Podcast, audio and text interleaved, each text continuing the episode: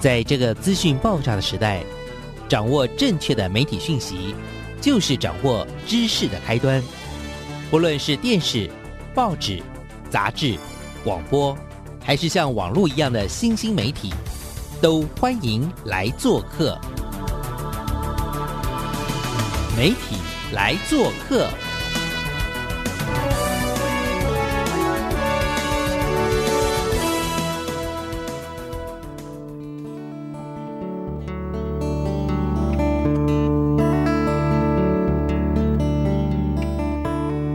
媒体大小事，欢迎来做客。我是主持人小黄老师，各位空中的听众朋友，大家早安！很开心在礼拜一的上午啊，有机会跟听众朋友。呃，利用这个广播节目呢，能够介绍一些，呃，我觉得是呃很特别的人物，或者是很特别的影像故事。那这个礼拜呢，为大家邀请到的是什么样的来宾，以及要跟大家分享的是什么样的故事呢？很多朋友都会说，哎，小黄老师，你为什么每次都可以找到这么多这么酷、这么棒的受访者呢？我在这边一定要特别感谢我身边的很多的好朋友，因为大家可能觉得，哎，有机会能够找这些专业的伙伴来节目中。分享，那么当然一方面呢，也可以有很好的交流跟对谈，然后也有机会让更多台湾的好的影像故事，让更多的收音机前面的听众朋友或者 podcast 的朋友呢，呃，认识跟了解。好，那这礼拜呢，我们要为大家邀请到的是什么样的人物？今天来的是一个重量级的人物，不是体重很重，是这个呃分量很重。然后我想今天为大家特别邀请到的是呢，应该算是我们如果是在电影、电视剧啊，然后要谈编剧、谈导演的话，那这位绝对是分量很重的人物啊，他就是王小弟老师。大家应该都知道他的名字，然后也知道老师一路以来为台湾的戏剧做出了很多很多的贡献。那今天呢，我们请小弟老师来聊天的原因是什么？是因为其实我想。听众朋友，前阵子应该有注意到，我当时就特别为大家介绍了一个系列，叫做“卓剧场”。当时我们邀请了这个编剧可心呢，来到我们的节目现场呢，请他跟我们聊一聊他在这个呃最近的这样子的一个系列“卓剧场”的创作当中，他的一些。作品哈跟想法，那但是呢，如果要谈谈到卓剧场，那他的这个所谓背后的最主要的推手，其实就是今天我们的受访者了。好，那我们就话不多说，赶快请我们的来宾，也就是小弟老师呢，来到我们的节目，然后跟听众朋友打个招呼。大家好，我是王小弟，很高兴来这边跟大家谈一下卓剧场。您的最新状态就是您现在正全力的投入在卓剧场状态，对吗？对对对，我们现在因为卓剧场，我们还是跟直剧场一样啊。最主要是我们有分四个类型，就爱情成长，然后悬疑推理、灵异鬼魅，跟那个呃直剧场的时候是文学作品改编。那卓剧场不一样的呢，就是它这一次四个类型，我们每个类型拍两部嘛，所以八部戏呢全部是改编台湾作家的作品。所以这样子的话，原来。这个大家看到五味八珍跟那个就是花甲男孩的那个文学改编的部分呢，这一次就是变成自传跟报道文学，所以这次我们因为前面四部戏已经拍好了，我们现在正在。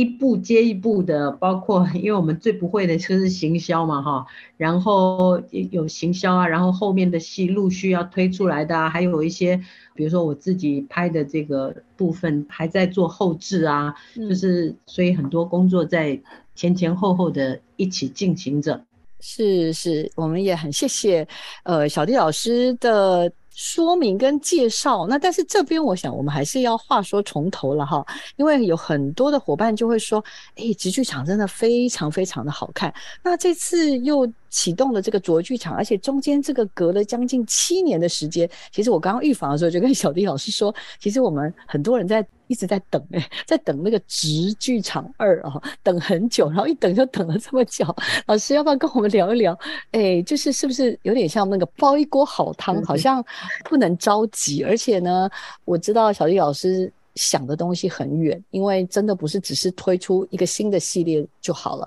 其实要有一部一个系好的作品，一系列的作品，它感觉上好像是一个养成术啊。它要有一个好的演员，要有好的题材、好的故事、好的编剧、好的团队、好的哇，感觉上就是真的很像煲，搞不好比煲汤还要再复杂很多很多。来，我们请小丽老师跟我们说一下好不好？真的这一一等，为什么要等了这么久啊？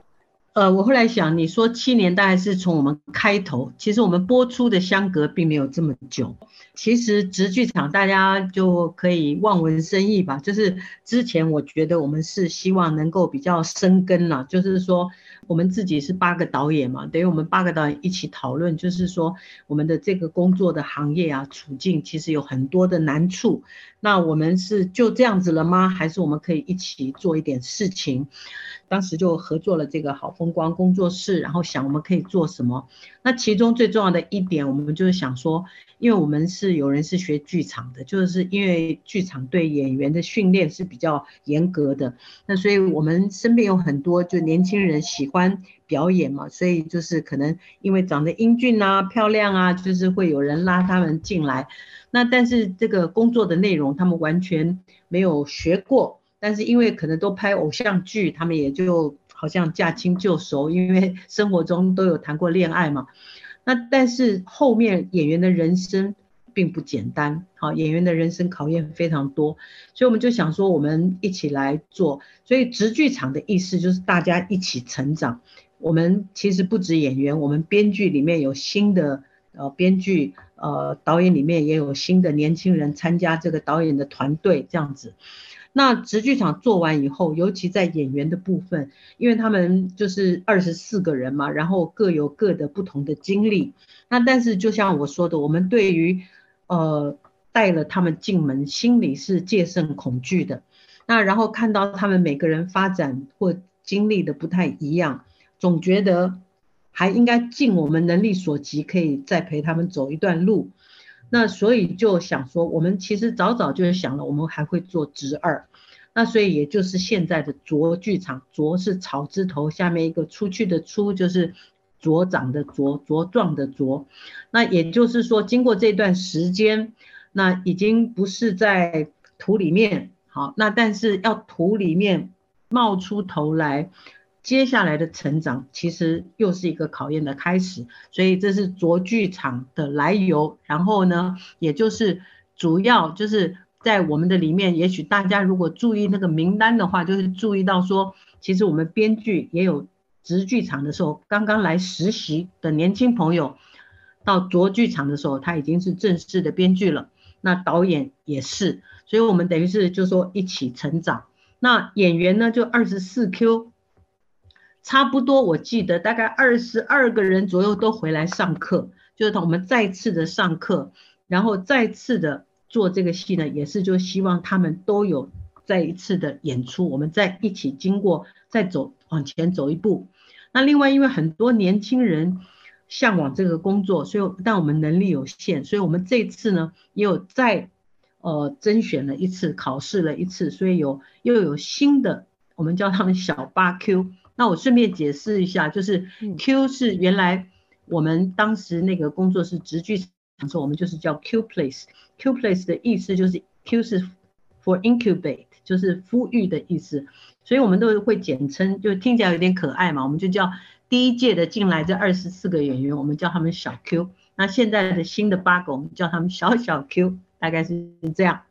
Incubate 就是所谓的我们最近很流行哈，叫做孵育计划。那也就是这个孵育的概念哇。可是你看看，呃，我们的小弟老师，在我看，如果这样子往前推，真的差不多在二零一六年、一七年的时候，那时候推出的这个直剧场就有这样子的概念。因为当时像老师刚刚所说的是由八位的导演来筹划，然后又有很多的编剧大手牵小手，而且大手牵小手不只是只有导演大手牵小手，演员也大手牵小手，编剧也大手牵小手，在那个时候，呃，陆陆续续推出的，我看一下，大概八部五十二集的作品，真的不得了了。所以我跟你说，我每一个连过去啊，然后都是入围多少项，入围多少项，入围多少项，好好惊人哦。所以那个时候创下的记录跟怎么说，就是我觉得那时候引领的那样子的一个风潮。所以我刚刚有说，老师，其实我们一直在等待，我们一直默默心里在想，我们的侄儿什么时候出现，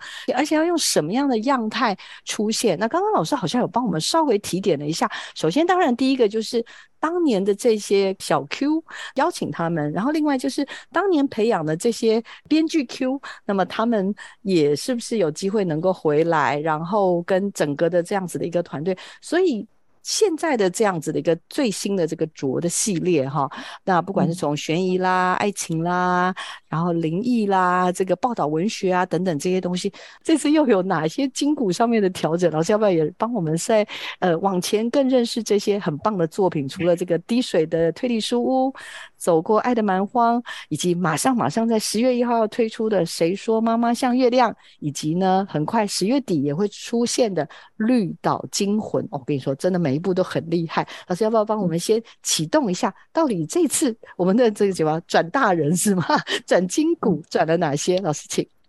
这次的改变有几个了哈？直剧场，因为我们也有做检讨。就是当时呢，我们的八部戏呢，就是很多不同的制作的年轻的制作的团队。那我们这次就是比较改变，就是比较呃，就是我们制作合作的团队呢，就要有一定的我们自己的熟悉，就是大家呃，对于怎么做事情有多一点的共识。因为我们的能力有限，所以这次呢，我们也比较不是照电视的线性收看的方式，就那时候我们是。希望同一个类型都一起播出，所以上次线性的收看呢，就是你在电视上会看到，比如说悬疑推理，那你会看到第一部悬疑推理，第二部悬疑推理，等于说你才就是大概在悬疑推理会浸润比较久的时间，然后再跳到下一个类型，就呃上次其实第一开始是爱情成长嘛哈，但是这一次呢，我们就考虑到说其实。现在的播出的形式或大家的生活形态，并不一定是一个线性的收看，然后，所以我们这一次是每一个类型都先推出一部。那这次前面的四部呢，大家我希望啦，大家是有看到滴水的推理书，有，我有开玩笑说，各位如果有看到比滴水的推理书更好的推理台剧，请来指教我们哈。那个意思就是说。其实爱看推理的人，我知道，就是其实不管是他自己本对于，呃，这个推理小说里面的，不管本格啊，不管各种的演变，包括日本的推理啊，或者是呃西洋的推理啊，就是他推理里面真的已经累积了蛮多自己的这个兴趣的一些学问。那但是最主要是，好像因为我们这次全部改编台湾作家的作品嘛，可是我们做。多元类型的时候，一直也很希望这些类型跟我们自己的生活能够有个连接。比如说密室杀人，密室杀人在台湾本来就很少杀人了，还有真的有密室杀人吗？所以呢，就是我们其实这次之所以全部做台湾文学改编，也是希望说，从作家的文字里面，他如果就取材自我们。的生活，可能我们的戏也会比较在类型上也贴近我们自己的生活，所以这个滴水的推理书呢，是改编沃夫先生的书名叫做 Fix，F I X Fix，他其实是在写七个台湾的冤案。欢迎来到推理书台湾疑案大搜查，我们是大学推理社的同学，今天呢要跟大家谈十分寻常的一案。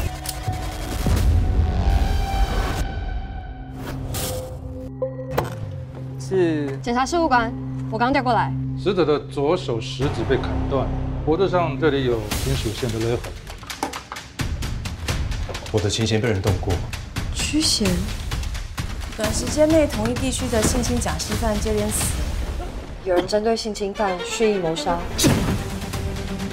但是什么人会这样做呢？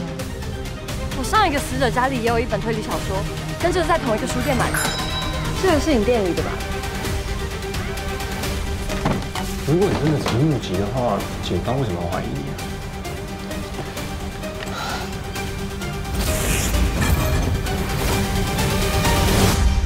除了推理精彩以外，最主要是里面很多的冤案，甚至在我们筹备到编剧编写到导演拍摄到结束的时候，其中有一位林君贵先生的这个案子已经三度的转反转，就是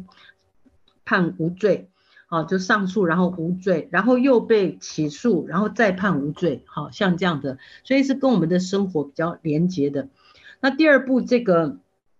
走过爱的蛮荒是改编文国士先生的作品，书名就叫《走过爱的蛮荒》。可以说文国士先生这个作品吧，就是感动了我们工作室，因为我们的过程是有文学顾问会推荐我们非常多的书，然后我们觉得我们自己编剧也一直找不同的书，所以我们看了非常多书。那文国士先生是感动了我们大家，他是因为。父母都是失觉失调症的患者，所以父母是在失觉失调治疗的时候相识相爱，然后结婚，然后那个时代吧，家庭也比较舍不得，像他父亲好像应该是独子，所以比较舍不得送到精神病院这样的地方，所以他们都有在家里住过一段时间，所以文国士先生的童年是有跟大多数人非常不一样的这些经历。但是比较可贵的是，文国士他长大以后，他却立意的要帮助陪伴很多跟他一样可能家庭不是那么就是有家庭失能或者是弱势的这样的家庭的孩子。到今天，从书到我现在每天看他的脸书，我都很受感动。就文国士先生是会让你知道说。你的人生在做什么？他的人生在做什么？他等于是二十四小时了，因为他现在在成仇家园，就是呃，在跟他们居住在一起，这样陪伴这些甚至可能没有被拥抱过的很多少年。那接下来第三部呢是改编自传的部分，这部是改编自高秉涵先生写的自传，叫《山东少年传奇》。嗯，高秉涵先生呢，他是还不满十三岁的时候。从山东的家乡，因为父亲在前一年过年不久就被共产党叫到村子外面，然后就在村口就把他毙了。他父母都是教育家，嗯，就是在日据时代，他们不准教汉学的时候，父母私自在乡下教学。啊，父亲是一位校长，然后就把高校长在村口杀了，所以他是长子，也是家里的长孙，所以妈妈很担心，就叫他跟。村子里的小孩去南京念流亡学校，然后跟他说，叫他看阿兵哥帽子上的灰，如果是白色的太阳，回家他才可以回家；如果是红色的星星，就不能跟他们走。大概是这样。那么他去了流流亡学校不久，流亡学校就裁撤了，因为国国民党那时候呃兵败，哦，那所以就裁撤了。村子里的小孩就回家了，但妈妈跟他讲不准回家，所以他不敢回家。那么他这一路怎么到了台湾？他的这个经历，再下来《绿岛惊魂》是改自 我说我的偶像陈玉峰教授。陈玉峰教授其实是一个非常严格的环保的一个。斗士吧，哈，他是我的偶像，但是他后来呢，也除了环保，他上山下海以外，也做一些人文的田野调查，所以他写了这个关于去绿岛挖金子的几个人，他有亲自去采访他们，然后还有把他们挖出来的东西拿去这个测试，然后知道他是挖出来了一千零三十年以前。的这个骨头，嗯，那呃，所以他写的这个是一个真实的田野调查的采访，但是我们把它改成了一部灵异鬼魅的喜剧，好，是北村风情导演所导的。这一次的这个人物传记系列哦，里面处理的这个故事叫做《谁说妈妈像月亮》，这个听起来，我自己一开始听想说，嗯，这什么意思啊？那但是当然。仔细的去看了一些节目的介绍啊、预告片的时候，我就 我刚刚预防还跟那个小弟老师说：“小弟老师，你怎么老是这样自己虐待自己啊？”我可以这样说吗？最不好处理的应该是这个吧？对我拍的这个是人物传记的部分，因为都要自己先受感动嘛。我真的是觉得，本来我们离战争很远，现在忽然有乌克兰在打仗，所以就是你可以想象一个儿童。怎么一个人走过这个战乱？呃，他走了，好像应该算起来有两千多公里，哈，自己一个人走哦。然后怎么找吃的？怎么就是我们问他都很多基本的问题，有没有换衣服？他说当然换了。他说我们说哪里去换？他说你走过一些村子都没有人呐，你就是进去捡看有什么可以穿的。走一次走在一个山路，走到一段的时候就有不少人死在路上。可能是刚好轰炸到，然后他在往前的时候就听到很可怕的声音，他就往前看。他说那时候有一点天快要暗了，所以他看不清楚是什么。总之是一只大型动物正在吃那个尸体，所以他就往后退，他就一步一步的往后退，退到后面他说是一个好像是我记得是一个竹林里，他就蹲在那里不敢再动，一直到天亮。又有人走过来了，有大人走过去，他才跟着他们走过去。他走过去，他走过之前，他看到那个动物的地方，还看到被啃的人，这样就是，所以你可以想象一个人经过这样的事情。可是你知道吗？因为他，我猜是父母的教育蛮严格了。他后来来台湾，带着重伤哦来台湾，那念上了建国中学，然后自己又考上建国中学的高中。后来考上法律系，做了一位律师。他做了律师以以后，因为他曾经就是在部队，他逃难的时候有在跟部队赶上过部队，所以他认识部队的人。他做了律师以后，很多这些这个年龄比他大的就会到他的事务所坐着聊天，然后就说：“秉涵，我们可能回不去了，可能你将来要把我们送回去。”所以他们就在他办公室留下他们家乡的地址。然后高秉涵先生就用自己的钱、自己的时间，因为他不是直系血亲，所以要申请这个骨灰并不容易。开始把家乡的这个前辈们的骨灰送回去。后来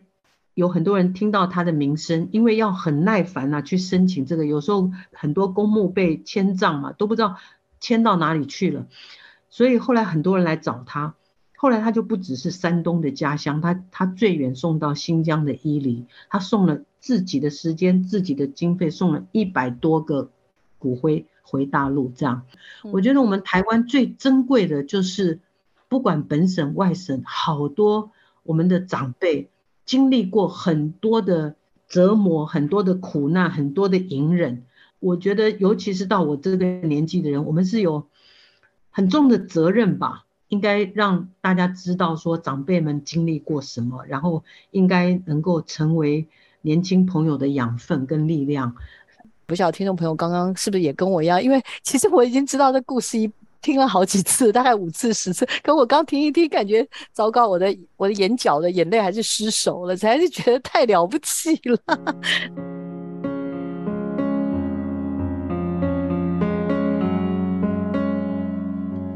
大家好，我是王小弟。你还记得你自己成长过程中的很多最痛心或者是最快乐的经验吗？我们最近在推出卓剧场，我是卓八郎工作室，卓八郎就是笨拙的拙，笨拙的八个人，八个导演，我们合作的工作室，但是我们拍出了。茁壮的茁，茁长的茁的卓剧场，我们认真的制作这个卓剧场，希望你可以收看，谢谢。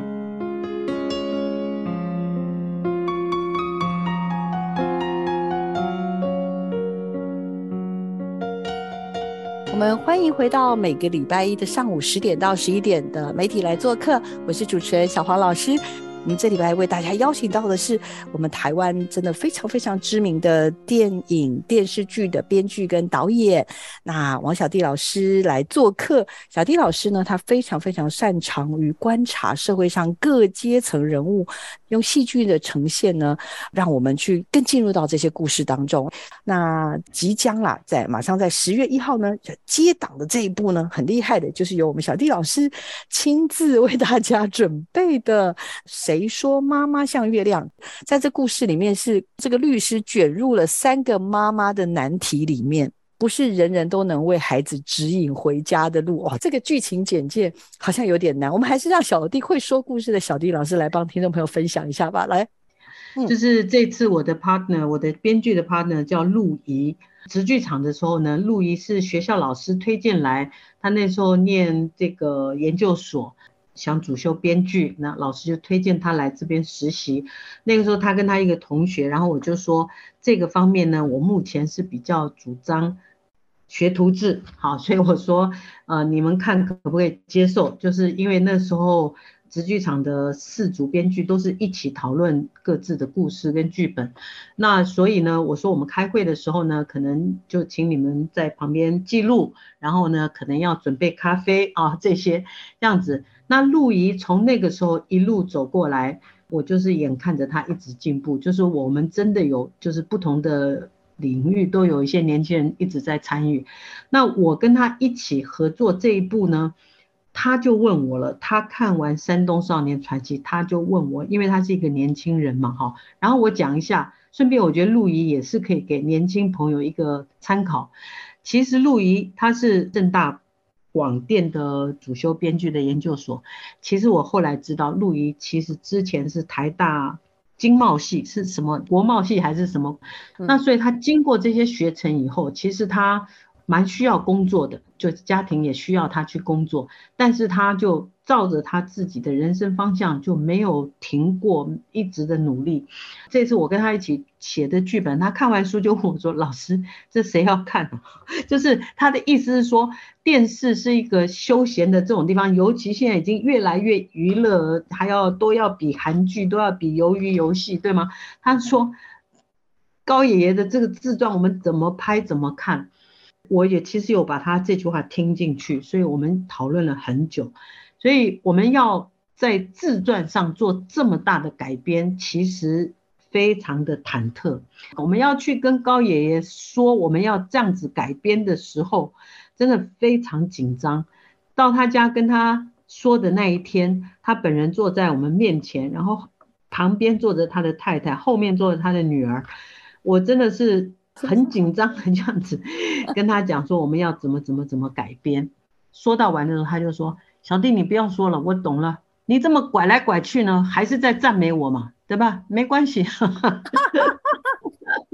可爱。我真的用一种这种来化解了我们在场，就是可能甚至是他的太太啊，或所有人心里的那个都被他这一句，我觉得一下就扫空了，就是大家都放松了。所以，我们真到现在，我还是真的，我真的觉得他就是 the one，而且活到这个年纪，这样的轻松宽容，然后就是非常的简单吧，就是什么事情，他是一个律师哦，他已经八十八岁了，脑筋非常清楚，但是他就是选择都很简单，什么事都越简单越快解决。这样，我在思考一件事情，就是说。那高爷爷的经历究竟跟年轻人的关系是什么？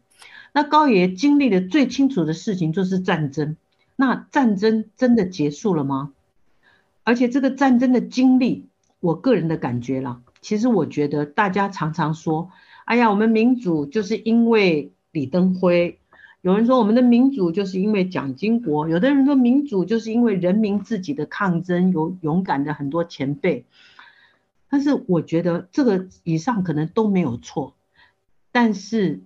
我觉得最大的承在承接这些苦难、这些战争、这些社会巨大的动荡，我觉得是女性。就像她的母亲，她是家里唯一的长孙，而且她的母亲在她的描述里面，就是呃，因为她是媳妇，所以当家的是那个奶奶。奶奶怎么疼爱这个长孙？做媳妇要怎么隐忍着持续的教育，因为他也是一个老师跟校长，怎么教育自己的这个家族里的金孙，然后怎么把这个金孙这样放出远门去，而且他交代他不能回头的时候，他是抽了旁边的细细的树枝，用树枝抽着他的手说：“你要记得，你不能回头。”这一种要放他出远门的这个保护。对于一个母亲来说，是多难的一件事情，而且是个孩子，所以我我觉得说，其实女性一路的承接了这个所有的生离死别，跟这个很多社会里的，包括到现在我们的社会里，还是有很多的分歧、不一样的立场，因为我们跟高爷做。采访的时候也有问他说：“你自己在律师的生涯里面有没有一些让你印象深刻的案子？”所以，我们是从这些里面组合了这个改编的内容，大概是这样子。刚刚有说了，因为他的妈妈其实是拿着小藤条跟他说：“你千万不要回头，你就你就赶快跟着星星颜色要对，就赶快跟着走，不可以再回来。”这是一件铺在底层的事情。可是，一路上其实高律师又碰到了不同的妈妈。其实有一位是大家都觉得他可能不怎么成才一个男性的母亲，那他在这个里面扮演的是真的就是一个爱孩子的妈妈。那另外两个。主角啦，一个就是呃，我们这位姚坤君老师，对姚坤君老师的话，他演的是呃那个有钱的女生的妈妈吗？叫监控狂嘛，非常，因为女儿女儿长得也很漂亮啊，然后他们的家世也比较好，所以就比较担心女儿的这种妈妈。嗯，还有一个妈妈是，哎，老师你你如果今天不讲，我真的不知道她是第一次演出。其实我觉得她演的蛮好的，就是我们这次的男主角叫安吉 鲁，是不是安吉鲁的妈妈？应该她是歌手是吗？老师，如果我没记错的话。纪晓君是，他是一位那个卑南族的歌手，哎，完全看不出来。你说他第一次演戏，我被吓到了，哎，老师演的非常非常的到位。男主角是张耀仁，他就是我们的二十四 Q，他这几年也演了蛮多的戏，大家可以看到他的演出。那女主角叫葛莹萱，其实她年纪非常小，她好像才二十二三岁。工作的时候我看不出来他很紧张，那但是他事后告诉我说，其实他非常紧张这样。然后还有二十四 Q 的里面的林义珍、刘星宇都有参加演出，就是小 Q 里面有三 Q 都有在这个里面。公公大哥真的是好棒哦，我觉得他真的是一直帅到这个年纪还是很帅。他最好玩的是说他有认识高爷爷嘛，我们有介绍他们有聊，因为他就是饰演呃这个高秉涵律师。所以他就说，他每天都收到高爷爷的长辈图，这个算是一种跨世代的对话了，是不是？对对对对对。OK OK，太可爱太可爱了，所以。哎，这个就是大手牵小手的概念了，在谁说妈妈像月亮？所以呢，我们再跟听众朋友提醒一下，会是在十月一号，然后呢，大家可以在公视跟买 video，每个礼拜六的晚上九点钟首播，而且是一次播两集哦，哈。那这些的内容我自己啦，我刚刚还在跟老师说，因为这都是已经是一个 OTT 的时代了。如果你是固定时间要守在电视前面，那就请你礼拜六晚上九点钟守在前面。但如果你不小心错过，不要紧张。你只要来到这个呃买 video 这些平台，还有 line 是吗？嗯，对对对。然后之后也会在台视的礼拜天的晚上十点钟到十一点钟也会播出的，所以不要紧张。小 T 老师，呃，一路以来啦，我知道他真的就是属于那种大家一片唱衰的时候，小 T 老师还是会觉得不行。我们一定要为台湾戏剧做点事情，所以才会有之前的直剧场，然后才会有个什么卓八的。我们八个导演，那我们经过直剧场以后，经过前面的一些公司变化以后，我们决定继续做。我们就想一下，我们是谁呢？我们就是笨笨的八个人，是这个意思。就是我啊，蔡明亮、陈玉勋。呃，王明台、呃，曲友宁导演、安泽义导演、徐辅君导演，就是我们就决定几个导演，我们就还有廖思然导演，我们就决定我们是笨笨的八个人，所以叫卓八郎。台湾的，因为常常大家都是在唱衰嘛，对不对？就是说啊，戏剧发展又怎样啊？像老师刚刚讲，哎呀，不小心想到韩国《非常律师》啊，我们的鱿鱼游戏就觉得，哎呀，这我们的在哪里？我们的演员、我们的编剧、我们的下一个可能性在哪里？就大家就一阵讨论，一阵唏嘘这样子。但是我知道小迪老师。常常会有跟人家不一样的看法。来来来，小弟老师，现在这个时候，你觉得应该要跟以前一样，还是可以比以前更乐观，还是要审慎而乐观？老师来，请想听听你怎么说。我觉得现实就是我们有非常多要努力的，应该努力的地方。那我觉得没有别的，就是继续努力，然后继续进步。我觉得我每次都比较在意的是进步。就是你得到一个奖，那个奖就会过去，那一天、那个时刻、那个八点、那个九点半就过去了。但你有没有进步？就是我觉得进步才是，就是因为我觉得可能陪伴你自己最久的事情就是你自己吧。那我们做这个工作，就是像蔡明亮讲的，我觉得蔡明亮这句话讲的很棒，就是我们这个工作像是一种修行。那你就是你自己有没有把这？这个做得更好，因为我觉得我们的工作啊，说实在比很多政治人物什么都重要。就是整个戏剧吧，是一种我自己想一个方法解释，就戏剧像是一种生存游戏，啊，就是像小猫小狗啊，他们都会要跳跃啊，要要捕捉啊，练习很多它求生的动作。我觉得戏剧就是一种生存游戏，你在里面投射很多，或了解很多，或开了你的视野，或者是。呃，跟你有一样的处境，哈，或者是一样的难处，或者是你看到别人的经历，哈，会给你一些触，引发一些你的自己的什么感想或动力。我们对活人为什么要活没有答案，可是我们活着的时候，我们就是这个精彩的生命的一部分。所以你问我市场的时候，我觉得没有什么别的，就是你活得很努力的时候。你就是市场的一部分，你就是 content 的一部分，你就是大家的幽默感、大家的历史观、大家的人文关怀、大家的视野、大家的一部分。所以，我们当然在，因为台湾，我直接说的话就是，我觉得上层的读书人是不在乎大众文化的，从来不看在眼里。我们跟警察差不多，就是 其实在做大家最相关的工作，可是政府其实在。心里打眼里，就是他们好像会说，哎，我们给了很多辅导金啊，我们怎么怎么，但是真的不在乎啊。就是就算是到今天，他们已经看到了，说我们是一个很会赚钱的金母鸡，一种产业。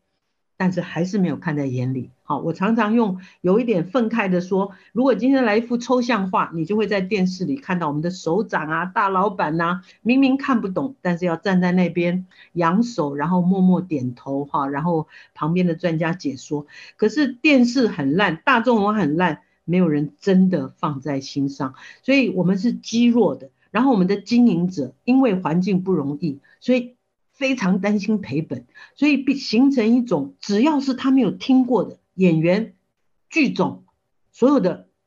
还有花钱的科幻、鬼片、悬疑，这个最好都不要拍。只要赚过钱的，就是乡土剧；他又赚过钱的，就是偶像剧，这个就一直拍就好了。好，那大概我们面临的状况是这样的状况，但是我觉得。那个当然很多现实的问题要突破，尤其是你问我的话，现在我觉得更大的困难，因为一开始的时候，直剧场 Netflix 主动来要买直剧场的播映权，我们真的好兴奋，然后我整个多开心，我想说哇，终于这一天来到了，我想了很多国际平台可以做的超棒的题材，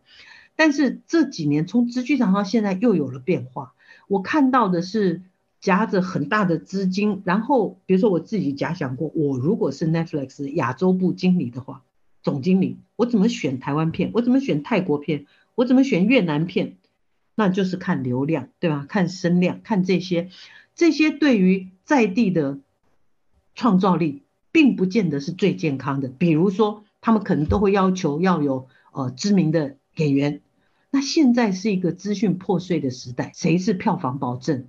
尤其是我的位置，我们的位置，卓巴郎的位置，是看到好多年轻人这么努力，哈，那所以我们当然有不一样的想法，对对于自己在地的创造力，或者是演员的成长，或者是有不一样的想法。但是我觉得这些不是抱怨，这些就是面临的一个接一个的变化跟难题。跟积弱底下留给我们的，就我们很希望我们不会是这这样的长辈，我们不会把所有的积弱再留给后面的年轻人，所以我们八个人就是我们是笨笨卓巴郎的意思，就是说我们继续努力吧，我们可以做什么，我们就我们眼看着这个现实的所有的变化。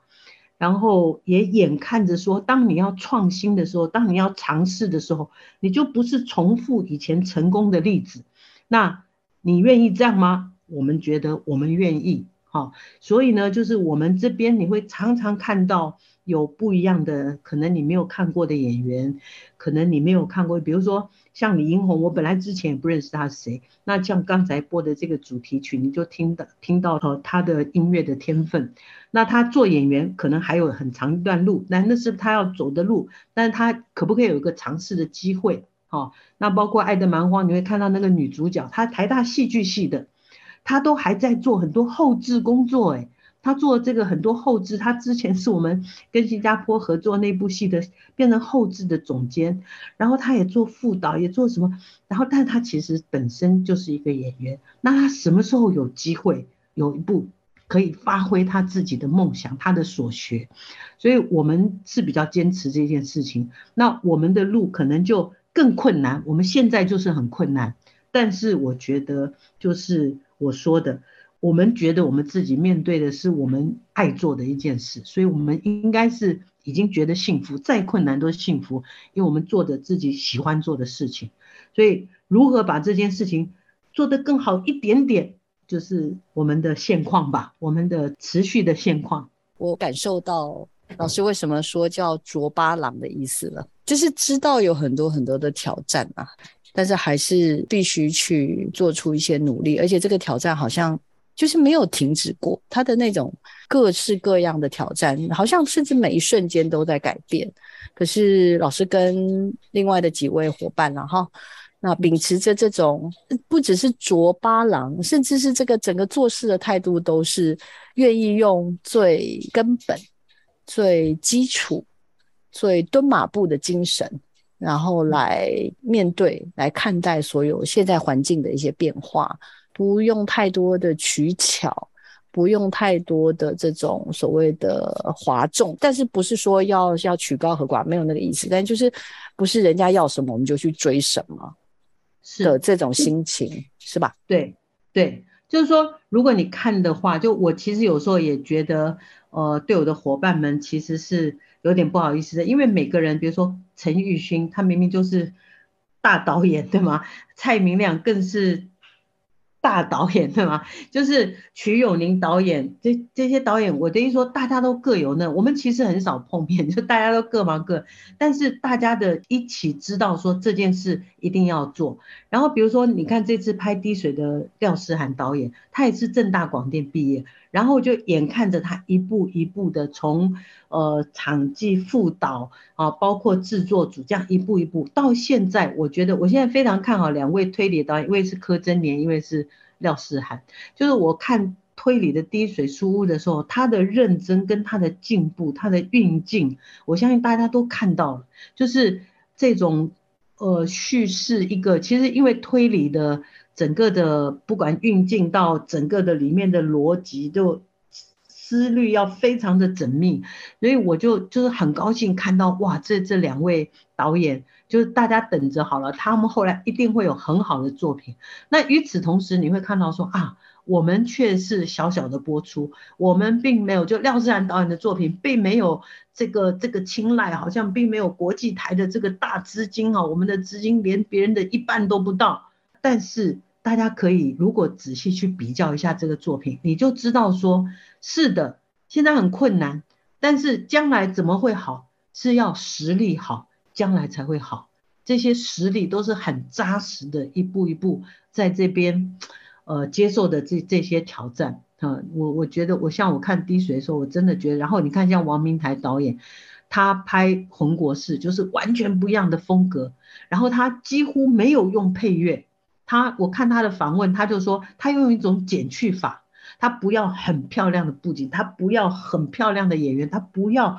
很漂亮的音乐，他说只有减去法可以让你看到文国士面对的这些。弱势的青少年，他们在过什么样，你才会把目光集中在他们身上。所以，像这些风格，可能都不是最卖钱的国际平台会看上的，但是是我们觉得该做的，而且我们心里知道，这些导演其实功夫都很扎实。就有一天，真的这个门打开了，真的轮到我们可以上阵的时候，我觉得是踏踏实实、心安理得的。而且最重要的是，我们准备好了，我们有在准备，然后是的，当需要我们的时候，我们是准备好的，是这样子吧？可以这么说吧？是的，好开心哦！谢谢小丽老师今天分享，谢谢，非常非常精彩。然后也请听众朋友真的拜托大家了，请大家在这个礼拜六，也就是十月一号来。观看一下《谁说妈妈像月亮》，以及呢，在十月二十九号也会继陆续推出的《绿岛惊魂》，然后呢，平台就有包含公式、My Video，每个礼拜六的晚上九点钟，以及呢，我们的中华电信的 MOD、哈密 Video 等等哦。然后在还有台视，台视的部分就是礼拜天的晚上十点到十一点，哇，真的不容错过。我自己是真的很开心，有机会。我们再次的从直剧场之后的着，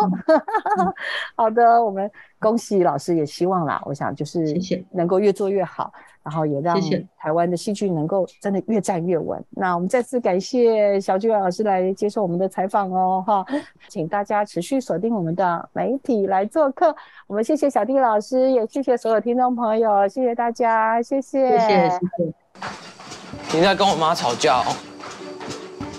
哪有啊？你听我解释。你不要再跟。不是你不要一直走，你听我讲。不是，怎么事？前几天晚上你真的有看清楚那个人是在攻击姐姐吗？那个男的你真的不认识吗？啊，你跟那个什么你的女朋友什么花花，还是菲菲啊？你们吵架？啊？我拜托你不要再讲张飞话。我怕爆炸了！你们要送的这个骨灰哈，是不是要经过我的同意？那经过我同意也是可以的，但是有一个条件，就是我儿子嘛，他一个官司，想说请高律师帮我免费处理，可以吗？安先生，你和张飞华小姐是怎么认识的？我跟她不认识。